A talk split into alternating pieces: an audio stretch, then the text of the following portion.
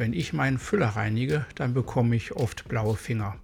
Eine typische Erfahrung, vielleicht hast du die ja auch schon gemacht.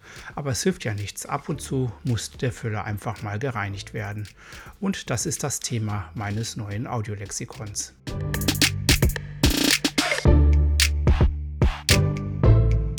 Na, schreibst du schön? Mein Podcast für dich rund ums Handschreiben.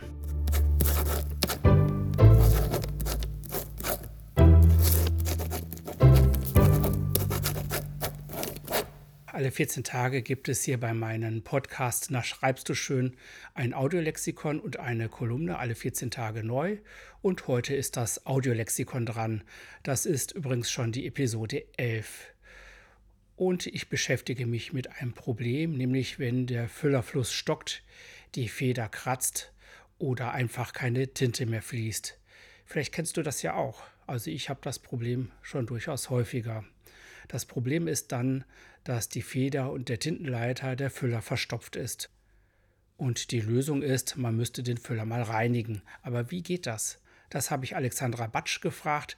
Sie ist meine Interviewpartnerin bei diesem Podcast und sie ist Geschäftsführerin bei OnlinePen, einem Schreibgerätehersteller. Das Interview habe ich übrigens im Rahmen der Insights X geführt. Das ist eine Messe für den Schreibwarenhandel in Nürnberg und deshalb sind im O-Ton einige Messe-Hintergrundgeräusche zu hören. Wieso muss ich einen Füller eigentlich reinigen und wie geht das eigentlich? Das sind ihre Antworten. Also ganz prinzipiell ähm, sollte ja ein Füller ein, immer so angelegt sein, dass er auch nach mehrmaligem oder langem Benutzen nicht gereinigt werden sollte. Aber natürlich kommt es immer mal wieder vor. Ein Füllhalter ist ein hochkomplexes äh, Produkt. Wie filigran eigentlich der ganze Tintenfluss gesteuert werden muss und durch die Saugwirkung der Kappe, wenn man die Kappe auf und zu macht, das sind ja alles Kapillarwirkungen. Es ist also dann durchaus auch mal möglich, dass so ein Füller eben auch mal kleckst oder ausläuft. Ja, und was kann ich tun, wenn mein Füller ähm, schon mal ausläuft, beziehungsweise wenn auch die Feder verschmutzt ist, wenn das Griffstück verschmutzt ist. Am besten nehme ich ein schönes weiches Papier. Ich nehme meistens ein Küchenpapier oder ein schönes Papiertaschentuch, geht genauso. Und man nimmt mal die Tintenpatrone raus, wenn man eine drin hat. Man versucht mit dazu also so dünne äh, längliche Gebilde zu finden, mit denen man dann wirklich in die letzten Ecken so reinkommen kann. Und dass das Papier saugt dann eben sehr schön die letzte Tinte raus, putzt die Feder auch entsprechend schön ab und reinigt das Griffstück. Die Kappe dann noch auch entsäubern, weil da ist ja vielleicht auch Tinte noch reingelaufen. Und dann setzt man eine neue Tinte ein, neue Tintenpatrone.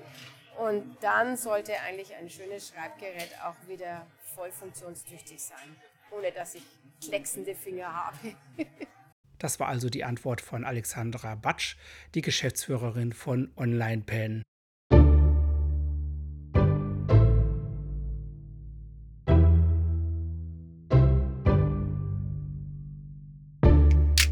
Und das war die Episode 11 meines Podcasts Na Schreibst du schön, das Audiolexikon. In 14 Tagen gibt es dann die Kolumne, am Montag dann wieder. Wenn du Anregungen und Fragen hast, dann schreib mir doch an office.miascribo.com oder gerne über meine Social Media Accounts.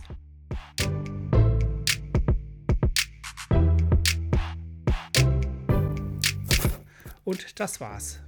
Bis bald, dein Jörg.